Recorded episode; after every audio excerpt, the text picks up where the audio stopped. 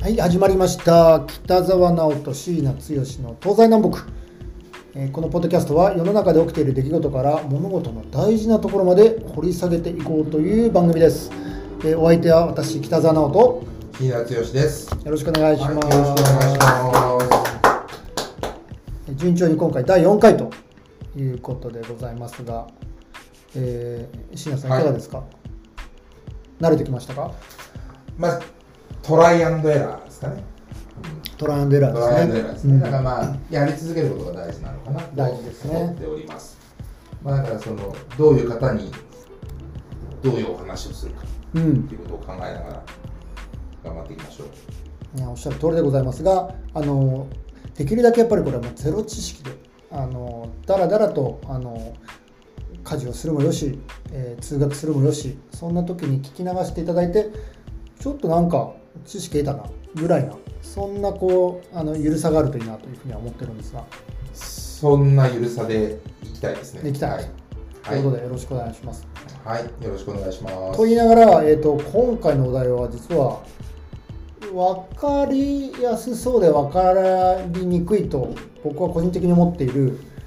インフレこれをお題にしたいというふうに思っております。えーよろしくお願いします。よろしくお願いします。ニュースとしては何個かあります。えーまず一つ、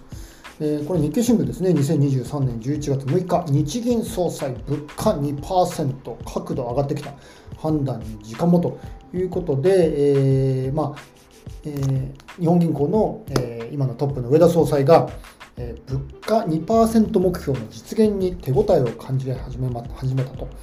いうふうに、まあ、こう会見をされているものがありますと。あとね、まあ、このインフレーションとか物価とかにちょっと関連する最近のニュースだと、えー UA 前線賃上げ6%要求へ。2年連続で連合超え。なかなかよくわからない言葉がいっぱい出てきますすね。難しいワードが。出てきますね、まあ畳みかけるよりもう一個、えートヨタアメリカで賃上げ、え工場従業員らに対象に、えー9%という話も出てきていてまあなんかこう全体的に最近よくインフレインフレなんていう話をこう耳にすることもあるかもしれないし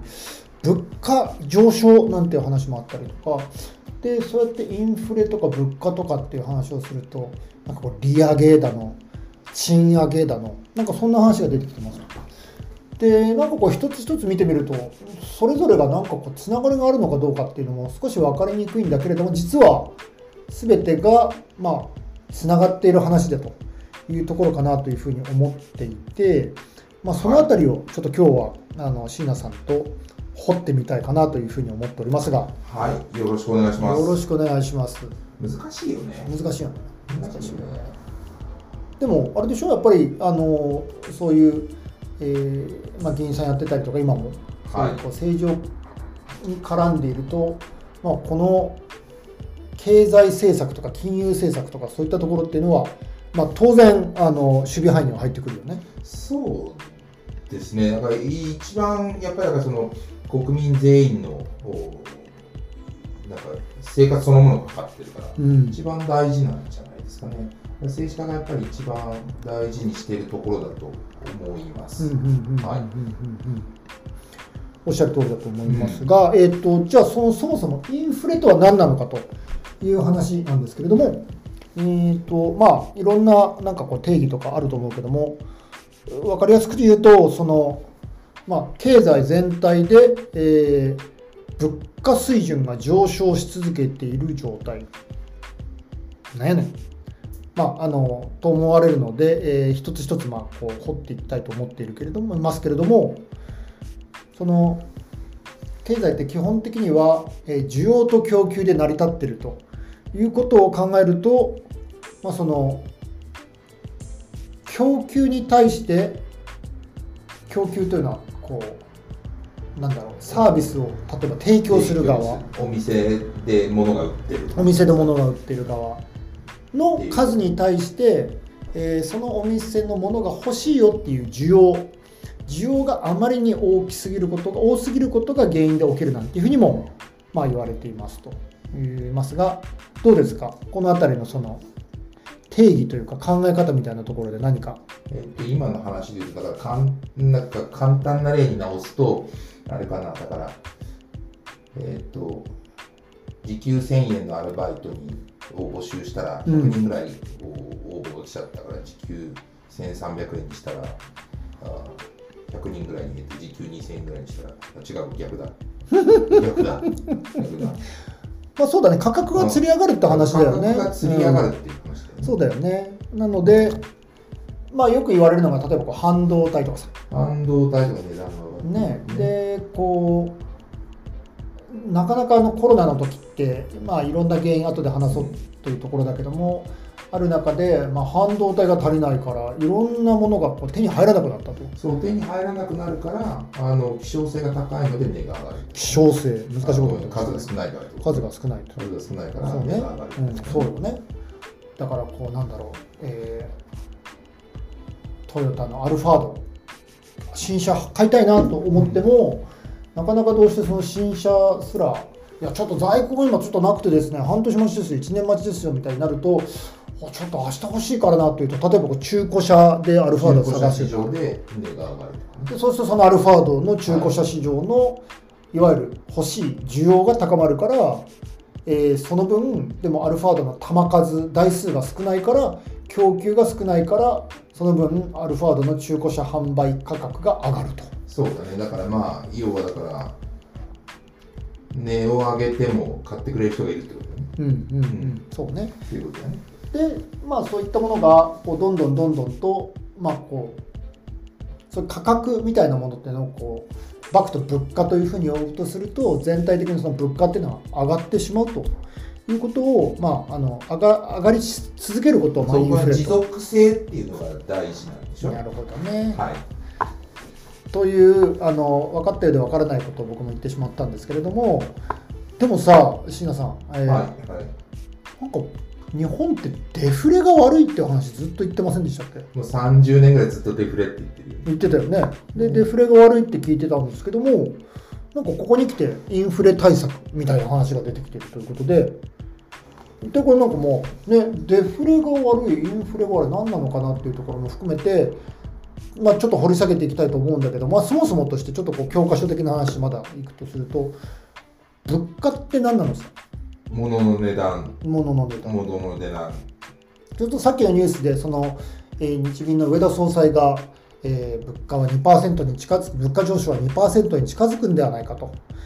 2%目標の実現に向けて手応えを感じ始めてるんではないかと。このこの物価2%ってこれ何なんですか、まあ物価上昇率2%とねいわいわゆるだからそのマイルドなインフレをお年率2%の比率でマイルドなインフレを起こしていくっていうことを、まあ、目標にしてるんだよね今でも。今でもしてるんだよね、うん、ということだと思う、まであ、あるよね。それは物価って何なのってなると、まあ多分いろんな定義とか指標みたいのがあるんだけれども、まあ、日銀が見ているのはいわゆるこう消費者物価指数とか、はい。消費者物価コア指標とか、はいはい。まあ、そのように言われているものなんだけどもと思うんですが、まあ、まあだからそのいわゆる消費者物価指数っていうやつはだからその小売店で物が売ってる小売店の物の値段うん。の統計だったりとか、うん。そのいろんなだからその消費者我々消費者が今本当に末端の我々消費者だと思うけどその消費者があのまあだから商品をおお店で買ったりとか、うん。まあだからサービスの提供を受けたりとか、うんうん。まあ、する値段をお統計的に調査してるやつ。ここれを見てるわけでしょ。だから生鮮食料品とか生鮮食料品以外のだからエネルギーとかなんとかうん、みたいな感じ。でいくつかの指標で値段を見てるわけでしょ。なるほどなるほど。でそのどうやって取ってるんだろうね統計ってね。なんかそのあたりって気になるよね。それは国が国が取ってるよね。なんか総務省の、うん、総務省統計とか。なるほどね。うん。あ統計局か、うん。総務省っていう統計局か、うん。が取っていますということでまあそれなりに正しい数字が、まあ、出てるんでしょう。ということなんですね。その中にはだからそのなんだいろんなものが含まれていて、うん。ななんだろう電車の値段とか電気代とか、うん。あーガソリン代とか、うん。あーそれから、うんあの携帯電話の料金とかみたいなのも基本的に含まれてるという理解でいいんじゃない、うんうん。よくビッグマック指数なんてねはいはいはいは言われますけれども、まあ、あれもある意味その物価の違いを各国々で比較するようなそういうなんかちょっとこうお役立ちいそうだね。あのだからビッグマック1個を世界中どこでいくらで買えるかっていう指標ですよね。なるほどだね同じ商品をいくらで買えるかの比較を国際的にしてるやつですね。ビッグマック指数って。なるほど。まあね、本当に最近、まあ、これちょっとインフレとつながってるけれどもまた別のトピックである。円安っていう状況があって、はいはいはい。まあ、こう今日本にねコロナ終わって観光客もたくさん来てるんだけども、まあ、彼らからしてみると日本最近安いなみたいな。日本安いなってなってますね。なってるよね。て僕が留学してたの十数年前だけど、うん。えっと2010年11年ぐらい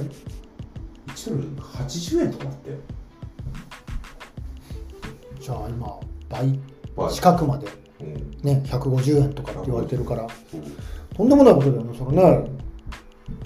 ねえ、だってそしたら、おにぎり200円が400円になってると、そういう話だからね。そうそうそういうことですねまあ大変ですということで。なるほどね。で、まあ何が起きてるかっていうと、何が起きてるんですかね？なんで今回インフレ、まあ世界的にインフレっていうふうに言われてるけども。世界的にインフレになってるのはやっぱりだからそのあれ今インフレなのか物価上昇なのかっていうのはちょっとさておきで、うん。少なくともその世界的に物価は上がってるっていうのは確かだと思う。うんんですけど、いろんな理由があるんじゃないですかね。だからあのいや例えばだからそのもうかれこれ、えーロシアがウクライナに攻め入ってから早1年以上経っていて、うんで例えばだからロシアがガスを産出してるとか、うん。まあだから資源がね、そうしたらね、ロシアがガス、ロシアからガス買うなっていうと、ガス、天然ガスの代金は高くなると。そうだからガスガスの供給がうんちょっと厳しくなるとガスの値段が上がるとか、あとはだからその、まあ、まあ、米中半導体の問題とかあったりもして、うん。でだからその半導体の数があ十分じゃないのうん。で、うん。でさいやさっき言ったそのアルファの話とかもそうだけど、だからその半導体っていろんなものに入っているので、だからそのだから自動車を作るにしても半導体不足によって自動車全体が作れなくなり自動車の供給があ乏しくなるからあ値が上がるとかうん。うん。みたいなうん。結構いろんな理由なんだと思うんですよね。まあだからコロナであのまあなんだろう輸入品があ届かなくなるとかそうだね。資材が届かなくなるから、あまあだから供給が乏しくなるからあ物価が上がってるとかいろんなことがまあ理由はいろんなことが考えられるんだね。まあ、供給もそうだけども、需要もそうなんだろうね。まあ、例えばコロナの時期っていうのは、一気に例えば旅行しなくなりましたとか、あとは逆にいろんなこう各国が、えー補助政策みたいなのでお金をこう補助金みたいなのを出すとみんな結構お金できるからおちょっとだってちょっと車でも買っとこうかとかああまあなんかみんなねあのなんだっけステイホームグッズ買おうかみたいな話になったりして、でそんなんでもしかしたら需要の方が高まったみたいなこともあるのかもしれないね。うん、そうかもしれないですね。あとはだから、あれですね、だからその、そのさっきの日銀の話で言うと、あのなんだろう、だからその、安倍政権が、だからその、なんだろう、民主党政権の時に過度なやっぱり、過度まあ僕が、僕がその留学してた時で過度な円高、あーで、えーやっぱりリーマンショック後だったし、えーリリーマンショック懐かしいですね。リーマンショック後だったし、2008年リーマンショック。でリーマンブラザーズの破綻ということですね。でそれでなんかアメリカで金融緩和しててで日本は緩和してなかった。んでうん。必然的にだからあの内外価格差というか内外金利差みたいなのが起きててで必然的に勝手に円高になっちゃったみたいなところもあるんだと思うんだけど今の話ちょっとあの難しいかもしれないのであの少しかいつまむかいつまむとか分析してみると、えーリーマンショックというのが起きて、えーいわゆるこう金融破綻みたいなものが世界的に起きてでさっきの話じゃないけど今ってもう世界中いろんなところがつながってるからいろんなところでこう銀行とか金融機関が破綻するようなことが起きたりして、まあ、パニックになりましたと。パ。ニックになりましたと。でその時に、えーアメリカは金融緩和をした。緩和。緩和してたね。緩和って何？利下げ。なるほど。うん。なかなか難しい話になるけども基本的には国が頑張って、えっとお金が回るようにサポートするみたいなそういうこと？なんかですね？し市中にお金をを回すってことだようんね。金融不安があるから、そのお金、市中にお金が流れなくなるので、うんうんこれはまずいっていうことで、市中にお金が流れるように、金融緩和、大規模緩和する、QQE って。金融不安というのはその基本的にお金っていうものを使う使わないと貸したり貸さなかったりとか投資をしたりしなかったりっていうことでみんないろんなお金の使い方をして経済が回っていくんだけれども例えば、えー貸したのに返ってこないかもしれないんじゃないかとか投資をしたんだけどもゼロになっちゃうんじゃないかみたいに、えーその金融のシステムそのものに、えー不安があるとみんな経済活動しなくなると。そうするとお金が回らないからこれ大変やないかと。いうことでここちょっとやばいわということで例えばアメリカはその時におっしゃと。これはもう国がちょっと何とかしなきゃいかんということでちょっとこういろんなことをして、えーその市場にお金が回るように、ままあ、仕向けたはい。ということだね。なるほどなるほど。そう。でそれで、えーっと内内外価格差、内外金利差みたいなのがあって、で内外価格差内外金利差というのは日本日本と例えアメリカの差。ばアメリカとかのね。日本とアメリカの差アメリカが金融を緩和してるのに、うん。でアメリカはなんかお金回り始めました。金回り始めてるのに、日本はそれをしてないのしてで、ない。相対的にお金を回るとまたさっきの話で物価が上がってくるの。インフレが起きてくるの。えー、とだから円高になるのね、相対的に、えーこう安定してる円を、うん。円が買われて円高になってたってことね。あなるほどね、うん。それは、えー例えば国の、えー政策としてちょっとお金回るようにするよっていう一つのやり方としてお金どんどん発行するとかあとはその、えー、と銀行にお金を貸しやすくするとかうん。銀行はお金を国から借りやすくするっていうことでお金の例えば流通量が増える。で増えると結局お金が増えちゃうからその分まあ、どっかに投資しようっていう話があって、うん。でだからアメリカが利下げをしているので例えばだからあの相対的に安定してた例えば日本を買うだ日本に投資するとかみたいな。なるほ話じゃないどねでアメリカは頑張ってやってるんだけど日本はじっとしてたからおこれちょっとなんか日本のが今のところ日本円の方が安定してるから。そう。でそれで相対的に円が買われて円高になってってっていうのがあって。でこういう状況を踏まえた上でだから安倍政権があさっきの日銀の話に戻るけど、うん。だからそのお安定的な2%物価上昇を目指すという、まあ、いいわゆるインフレターゲットなんですね。だからその、えーという目標を立てて、まあ、正確に日銀総裁を黒田さんに変えてから始まって、黒田バズーカですね黒田さんに変えてから始まって、でだから金融緩和を日本もやりますと言って、で10年日本も金融緩和をしてきました。なるほど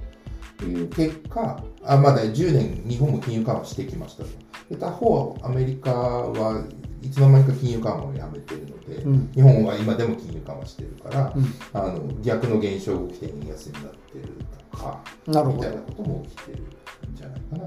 なかなかね難しい話だね今のその円安とか円高っていう話も出てきたり利上げ利下げみたいな話もして出てきてるけども何かやっぱりそのそのね鎖国もしていないから日本は日本だけっていう話ではなくてやっぱりこうもう人の経済活動って世界中つながっていますと、そうですね。まあ、例えばその、ねえーロシア・ウクライナ問題があればそこでさっき椎名さんが言ったみたいに天然ガスがじゃあこう、ね、売られなくなりますとか、えー米中貿易摩擦みたいな話が起きたりして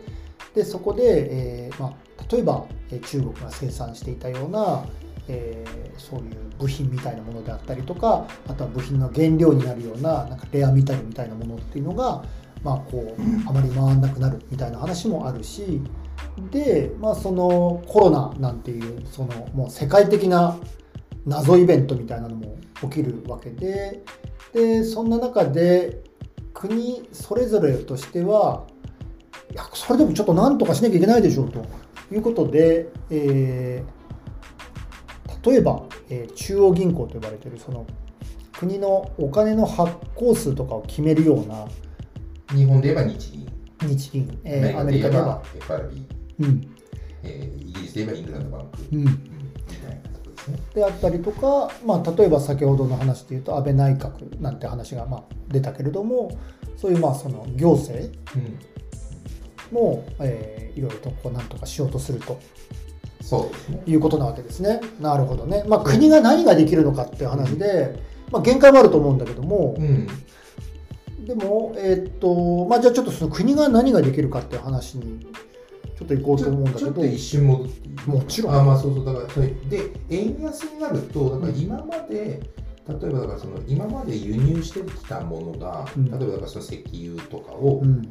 石油とかをあだからそのえー今だからその1ドル100円だったのが150円になったっていう意味で言うと、うんうん今までだから1ガロン1ガロンいくらで輸入してた、うん。1ガロンいくらで輸入してた石油が、まあ、だからざっくり1.5倍になってる。うん。ということで、まあ、それが原因で物価が上がってるっていうこととかもあったりする。だから、石油、例えば石油だと、ほら、あ燃やせばあ電気になるし、うんうん。石油はプラスチックも作るし、うん。うんみたいな。形で、だからその原料の値段が上がった。り、円安によって原料の値段が上がって、物価が上がってるみたいなことも、まあまあ一つ原因としてはあるよねっていう、まあまあそうそういう話なんだけど、うんうんうんっていう話もあるよね。うん。うん。うんでいろんんなことがまあ混ざり合ってると。うん。だから必ずしもだからその物価が上がってるとかインフレとかっていうのはなんだろう。あの一つの原因特定されないってさやっぱそうだよね、うん。1, 億1億人の日本人とこう70億人の世界中の人がいるのって、うんうんあのでそれらの人々の日々の生活とお金を払うという経済活動によって世の中が動いてる感うん、なるほどね。じ一つの原因では特定できないうんうんことなのかなと思ってます。できない、できないし、複雑に絡み合ってるし、うん、と思います。なるほど。で、まだちょっと、あの、分かりにくい難しい話しちゃってもいい？はじゃあ国はそもそも何ができるの？さっきからちょろちょろと出てるんだけど。う何ができるのかっていうと、うん。あだからく国国って国ってプレイヤーは誰なのかっていう話があの一応、うんすると、まあ、さっきは中央銀行と、中央銀行と、うん。お中央銀行ではない政府、うん、これは一応多分分けて考えた方がいいんだと思うね。うん、中央銀行自体はその一応政府から独立した中立のポジションみたいなことを、うん、うん、どこの国でも一応保ってるんじゃない？かな。うん、うん、だからあもちろんだからその安倍政権でその日銀の総裁を変えて黒田総裁に変わってでその後今上田総裁に変わってるけどでなんか黒田総裁に変わる前と後でうん。おそらくだからその日銀の金融政策が大きく変わっているので、うん、えだからその総裁の人事を変えることによって金融政策を政治が事実上コントロールするみたいなことがもしかしたらまあなんかあっちゃうのかもしれないけど一応日銀はあー政府とはあー独立したポジションでなるほど。独自で政策判断をしていると。まあ、アメリカなんてね、あの、あれ、あれ、要確認だけど、確か大統領が FRB を、の議長をアポイントしたりするんじゃなかったっけ？そうだからその人事を通じてっていうのはねあるよね。なるほど。でだからその国は何をするかってだから何を目指すかなんじゃない？ですかね。だから物価を安定させたいと。物価を安定させたいっていうのは、えー極端な話を言うと今日ガソリン1リットル120円だったのに来月いきなり180円になってこれはちょっとおかしな話やんけと。そうですね。で60円も上がっちゃったのに僕の給料全然変わってないから単純にガソリン値上げ分だけなんか損してるぞと。そういう勘弁してくれみたいなそういうことはちょっと良くないよね。でだから物価を100だからそれは物価を安定させたいっていうことうん。をは一つの手段ではあるので,、うん。で何をするかっていうと、うん。端的にだからそのガス今だからその今政府もやってるけどそのガソリンガソリン関連補助金とかで要はだからあのガソリンの値段を低く据え置くように、うん。えー石油元売りとかに、まあ、補助金を出してる。これ要はだからその石油元売りがなんだろう石油の値段てかガソリンの値段を末端価格我々に対する消費者に対する末端価格をうん。値上げするには値上げする理由があって先ほど言ったようにだから輸入してるう価格が上がってるから、うん。あーそれそれに利益を乗っけて、えー売ってるので、えー値上がりしてるんですって話なんだと思うんだよね。でだからその輸入分と税金使って補助金入れる。売値分の差額を、おまあ、要は税金使って補助金入れてで売値を少なく、まあ、低く抑えることができうんまあ、それをお今今もうガソリン補助金やってるけどあのなるほどね。オイルショックの時とか特にやってたんじゃないかな。あ日本の政府とか。ガソリン税払って消費税払ってるのにそれをまた税金で補助金で低くするってそうなんか言ってこいな話に聞こえるけども、そうんそういうことがあるんだ。あまあだからそそれは全く全く、まあ、正論というかそれは全く目のつけどころは正しくておやっぱりだから嬉しい。それはおかしいだろうってだからそもそもだからガソリン税、えーとしガソリン税を下げればいいんじゃないかっていう議論をしてる政治家の先生ももちろんいるし、なるほどね。でだからその今今言ってたのってあれだよねガソリン価格ってガソリンの価格にガソリン税が乗っかってこのガソリンの価格とガソリン税の価格を全部ひっくるめてそれに消費税が乗っかってるのでうんあ要はだから税に税がかかってるじゃんっていうう批判があるわけですよ。なるほでやっぱりだからその、まあ、どうせ消費税かけるにしてもそのガソリン税分じゃないところだけにかければいいじゃんっていう理屈も当然あってそういう批判をされてらっしゃるあの先生方もいるし、ど。うん。まあそれ自体は多分成り成り立つ成り立つ当然成り当然成り立つ疑問なんだとなるほどね。思う、まあ、ちょっと細かい話言っちゃったね。ほう。じゃあ物価統制、他は何かあるんですかうん、あね。とはだから利上げ利上げ？利上げ何利上げ？なんかそのさっきその円円安円円円高円安の話で少し話をしたように、なんか市中で流通してるう市中で流通してるお金の量を減らすにはまあだからそのだから銀行で貸し出し金利が例えばだから明日から10%つきますって言ったら銀行に預金するじゃないですか。銀行の貸し出し金利というのは、ああ貸しあの預金金利かごめんなさい預金銀銀銀行の預金金利が今だから 0. 何パーセントとかで。えーそうね、僕が、そうえー、と三菱 UFJ 銀行に、じゃあ、えー100万円預けてるときに、えー今はそれが年利0.0まあ、0.0。が、うんえー、10%で明日からいきなり10%になりますけど、てだから定期預金預けてくれたら、年利10%つけますって言ったら預けるじゃないですか。100万110万円になるもんね、1年後には。そうそう一年だった。で、今だと、そのなんだろう、銀行 ATM 手数料とかですぐ飛んじゃうぐらいの金利しかつかないのに、あのだからその10%になるって言ったら、だから利利息が上がるって言われたら、あの利息が上がるって言われたら、そこに預けるので、でそうすると市中に流通するお金は、まあ、減るじゃないですか。うん。そこに預けてる、預けてそこに塩漬けになってうんるお金みたいな話は、今の話だったらまあ、何の話だけど、だからその、おだからその日銀が政策金利をコントロールしてる、長短金利をコントロールしてるので、今、利上げをすることによって、末端のその預金金利とか、あの末端の銀行の貸付の金利とかがああ上がると。上がることによって、市中の流通しているお金の量を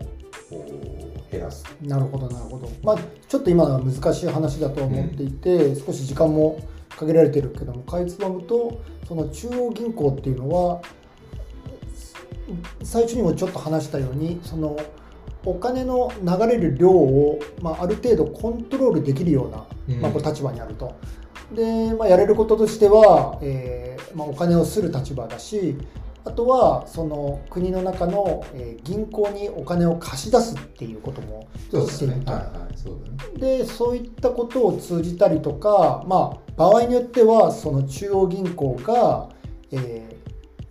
市場に出回ってる有価証券とか金融商品とかを買い取ったりとか、まあ、いろんなことをやれると。で、まあ、いずれにしてもいろんなことをやることによって、その、えーまあ、ざっくり何パーぐらいの金利なんだよねっていうことを目指そうよっていうことができると。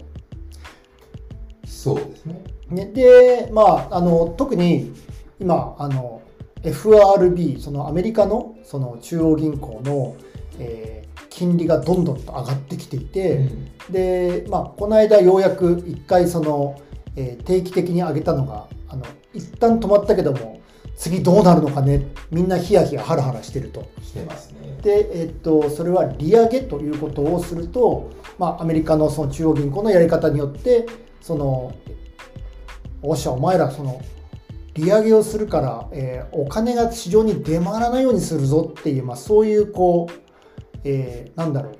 脅し脅しじゃないけどもそういうこうアナウンス効果みたいなのもあると。あありますねでそうなると、まあ、株式市場なりお金の貸し借りをしている人たちなり投資をしている人たちからするとやべえこれちょっとお金回んなくなるよこれちょっと今日はしばらくはちょっと経済活動を抑えといた方がいいかなみたいな感じで、まあ、あのお金が回りにくくなるみたいなそういったことがまあ起きるということなのかなと思っていて。で、えっとそれやりすぎると冷え込んじゃうし。うんそうなんですよ。だからやりすぎるとあの市中にお金が回らなくなるので経済活動がなくなるし。なるほどね。でで今はそのでこの間なんか10月末に日銀は日銀政策決定会合があってでなんかその安倍政権以降というか、まあ、黒田黒田総裁以降ずっと続けてる金融緩和自体は、うんあまあ、基本維持をしつつ少しずつ修正をしていって、えー利上げえするかもしれないみたいな方向性に少しずつ舵を切ってるなるほどなるほど。ということなんだと思うんですよね。でもさあのやっぱり僕も含めて皆さんもピンとこないと思うのはあのさっきのガソリンの話じゃないけども自分にとって一番こうやっぱりインパクトがあるのは、まあ、日々のその支払ってるお金、まあ、そのサービス何でもいいやガソリンの値段とあとは毎月の給料だと思うんだよね。はいはい、でガソリンの値段が上がる下がるまあ下がったら嬉しいけども上がったらやばいねとなんとかしてくださいでもこれ上がり続けてる時にガソリンの値段が上がるんだけども給料上がんないですよって話もあると思っていて、はいは給料なかなか上がんないんですよ。これって国なんとかしてくんないの？それがだからそのおそらくだからさ多分政府ができる、うん。う最後のこうまあ最後の施策なんじゃないですかね。まあさ最後かどうかわかんないけど、まあ、3つ目の施策としてだから賃上げを誘導すると。どうやって誘導するんだろうねこれは難しいよね。うん難しいよね。仕上げしろって言ってね企業だっていやちょっと待ってくださいよまだいろいろ大変だしとかってそうだから賃上げ自体は民間企業の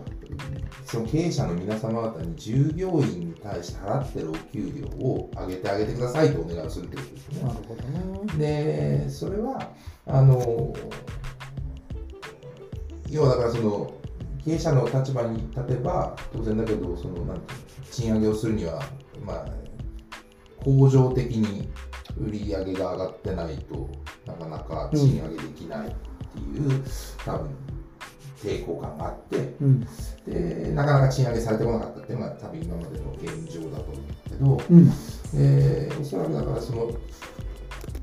で賃上げをされてこなかったからこそずっとデフレだったみたいなところもあるんだと思うね。うんこれもだからその鶏と卵なのかもしれない。うんでもなんかその今だからその成長局面にあってでだからその物価が上がってることはあの必ずいい方向に転換するという方向性で賃上げを政府が誘導すなるほどね。る。でまあ、冒頭のニュースでも、うん。あのご紹介したように例えば、えー、UA 前線っていうこれは労働組合の労働一つだよね。とかが、まあ、こう一致団結して、えー賃料を上げろというような、まあこうえー活動をしてで当然そのいろんな人がメンバーになっている、えー労働組合とかっていうのは、えーそれだけ選挙ということに関しても発言力を持つわけなので、えーそういったところでこういろんなところでプレッシャーをかけたりとか、えーそれでまあこう雇い主である企業に対してもプレッシャーをかけたりみたいなことで、まあ、こういろんな取り組みでこの、えーうん。賃上げっていうのがなされるかもしれないし、まあ、アメリカなんてね最近もう本当によくやったなっていうぐらい自利品の自動車工業、まあ、実は儲かってたんだけど、うんあの自動車産業でいやもうストライキしますわみたいなはい話で。はいはいで結構ドラスティックにやったんだけども結局、えー雇い主が自動車会社側が折れてで賃上げが認められて、でそういった労働組合をアメリカでは持っていない例えばトヨタみたいな会社もこれ上げるんだったらまあねあの足並み揃えるしかないなっていうふうに上げて、でそういうことであの相当程度にやっぱりこう規模の大きいえ賃上げっていうその給料が上がるっていうことが、まあ、起きたりしてるというそういうことなのかね。そうだね、だから本質的には賃上げっていうのは、だからその、なんだろう、労働者とあの資本家の、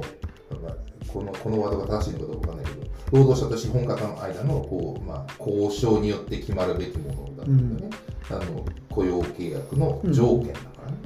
なるほどね賃料、ん賃料じゃないか、あの賃金。うんうんうん。ででなんかしかしだからそのまあストとかいうのストライキとかいうその要するにいわゆる団体交渉みたいなのが結構頻繁に起こる国だとまあだからその労働者とこう労働者とまあそのなんだあの会経営者との間で交渉で賃金が上がっていくっていうことは、まあ、あったのかもしれないけど日本だとなかなかなかった。ね。なるほどね。まだ政府が、まあ、誘導していくと、まあ賃金上げましょうと岸田政岸田政権がずっと言ってるのはそういうことなんだろうなるほどなるほど。思いますね。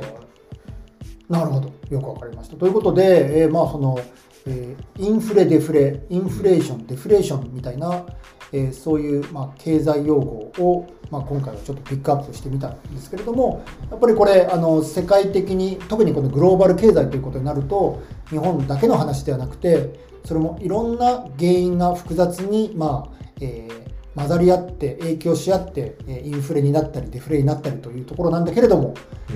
やっぱり我々としてはインフレイエイではなくて、えー値段が上がれば物の値段が上がれば給料も上がらなければいけないと。うん。でそれをちゃんとしてよねっていう時にあの、まあ、労働組合であったりとかいろんなこともあるかもしれないけども今の話で聞いてみるとやっぱりこう政治家にこうお願いしたいものも結構あるのかなと思っていてそうかもしそうれないね。いうことでちょっとこうまとめとしてはどんな政治家に投票すればいいんですかね。話飛んだね。はい。話飛んだね。どんな政治家に投票したらいいかそれは自分が好きな人に入れたらいいと思うよ。えっとまあ、もちろんそうなんだけどもこの文脈だよね。うん。こういったその経済政策っていうことをちゃんとやってもらわなければいけないという中で、なんかこういろんな原因があるんだと思うんだよね、うん。なんかそのあのーなんだろう見え見えづらいけどた例えばだからその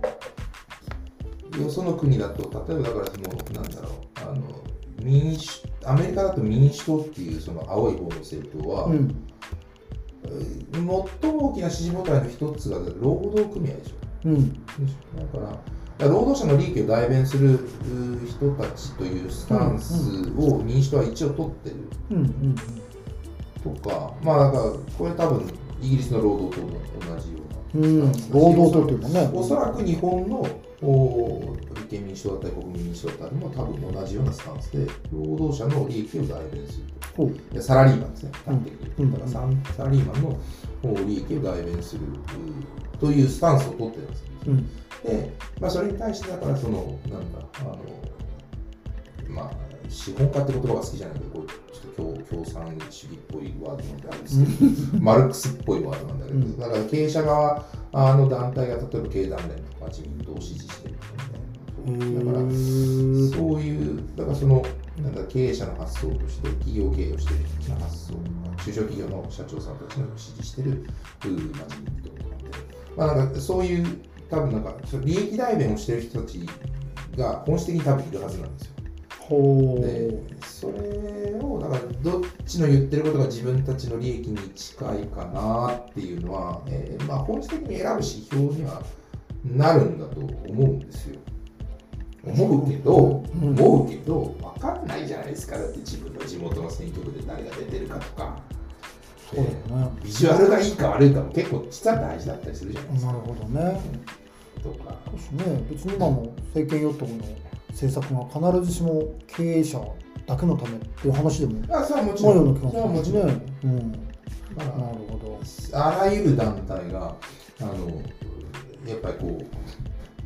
う何とかして自分たちの団体のためになんかいい自分たちの団体に利益になるようなことをお願いするのでやっぱりその結果だからやっぱり政治家が利益調整をする